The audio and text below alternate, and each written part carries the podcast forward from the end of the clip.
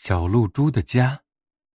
清晨，其他的露珠都被太阳公公给接走了，只有一颗小露珠还藏在小树的怀抱里，好像它在期待着什么。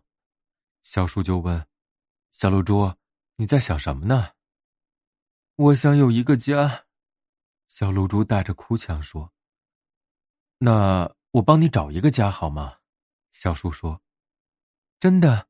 哇，太好了！”小露珠喜出望外。这时，有一只美丽蝴蝶从小树身边飞过，小树连忙喊道：“蝴蝶妹妹，蝴蝶妹妹！”听到小树的叫声，小蝴蝶连忙飞过来问：“有事儿吗，小树哥哥？你能帮小露珠找个家吗？”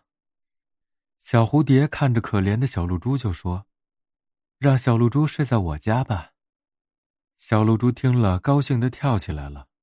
然后，小蝴蝶让小露珠坐在自己的背上，扇动着翅膀飞走了。一会儿，到了小蝴蝶家里。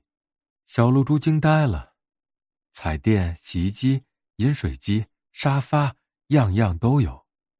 这时，小蝴蝶拿起一个精致的小盒子，说：“小露珠，今晚你就睡在这里吧。”小露珠高兴的又蹦又跳。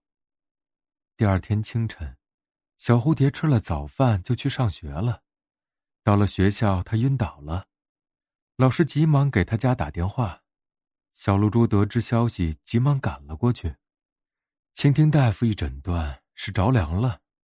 原来，小蝴蝶怕小露珠蒸发，没有生火，吃凉的，喝凉的，所以感冒了。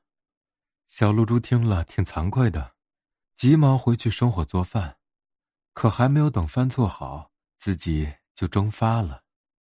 这时，小露珠才意识到，自己。不会真正再有个家了。